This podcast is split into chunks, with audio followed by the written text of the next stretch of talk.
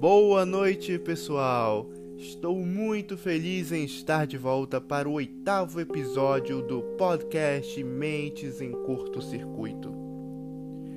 E hoje abordaremos um tema que é dado pouca importância, mas que mexe muito com a saúde mental: a carência afetiva.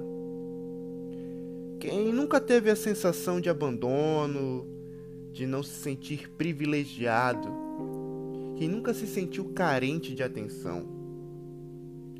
Parece algo inofensivo, mas a carência, principalmente afetiva, se tornou algo preocupante. Segundo uma pesquisa do IBOP, 28% da população brasileira diz não ter recebido carinho na vida enquanto que 21% afirma jamais ter dado carinho a qualquer outra pessoa. Muitos associam essa carência a problemas na infância, que vão desde a falta de carinho de um dos pais ou de ambos, até mesmo algum evento doloroso, como por exemplo um divórcio.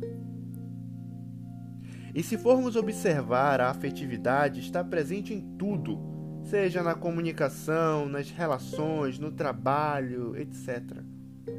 Isso porque todos nós precisamos nos completar com pessoas e situações externas. A carência se torna um problema quando a pessoa acredita que ela só será feliz se o outro oferecer afeto. Ou seja, quando deposita no outro a responsabilidade de completá-la. Crescemos em uma época onde os pais trabalhavam fora e normalmente o tempo familiar que tínhamos era à noite e nos finais de semana. E muitas vezes nesses períodos os nossos pais procuravam descansar. É claro que sempre existiram inúmeras situações e nem todo mundo vivenciou a mesma coisa.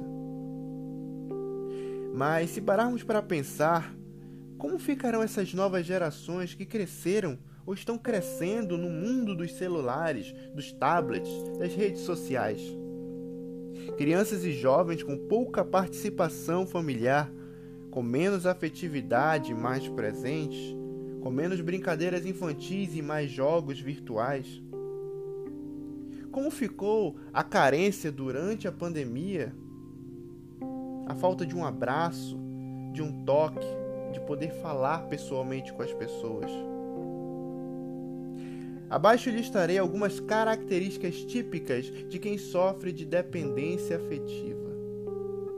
São elas: submissão extrema às pessoas. Ah, não importa se eu estou feliz, não importa se aquilo me agrada. A pessoa submissa se considera educada e não consegue perceber a diferença entre educação e submissão. O medo de desagradar, é aquela pessoa que está sempre disposta a fazer o que o outro quer, com medo de perder aquilo que ela considera amor. Crença que a felicidade está condicionada a outra pessoa. Como mencionamos anteriormente, é aquela pessoa que só acredita que será feliz se estiver com alguém. Ela deposita no outro a responsabilidade de fazê-la feliz. Ciúme excessivo é se sentir inseguro a ponto de se transformar em uma pessoa controladora, cerceando e restringindo a liberdade do outro. Não ter planos nem perspectivas para a própria vida é aceitar o que aparecer e tentar ser feliz. O medo da solidão é o medo de ficar só é aquela pessoa que prefere muitas vezes estar acompanhada de pessoas não tão boas, ficar próximo de companheiros amorosos meia boca. Sentimento de inferioridade é não lidar bem com as críticas, é todo o tempo se inferiorizar, se criticar. E pior, é tentar todo o tempo comparar a sua vida com a do outro necessidade de chamar a atenção das pessoas. Por se sentir sempre carente e sozinha, a pessoa sente a necessidade de ter a atenção voltada para si, fazendo todo o possível para conseguir a atenção desejada. Mas como me livro desse mal? Como me vejo livre dessa carência emocional? Primeiramente, você tem que buscar estar bem consigo.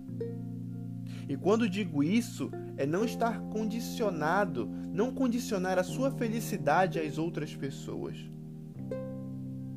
Busque melhorar como pessoa, reconheça suas qualidades e as valorize mas saiba que todos temos defeitos. Aprenda a lidar com suas limitações e não se diminua por esses motivos, mas ame-se do jeito que você é. Aprenda a aproveitar momentos sozinhos. Tire um tempo para se conhecer, para observar o que você gosta de fazer. E, em alguns casos, procure a ajuda de um profissional, um psicólogo para que você possa trabalhar e entender melhor o que levou você a esse sentimento de carência. Esse foi mais um episódio do podcast. Espero que tenham gostado e na próxima semana estaremos de volta. Um forte abraço e uma excelente semana a todos.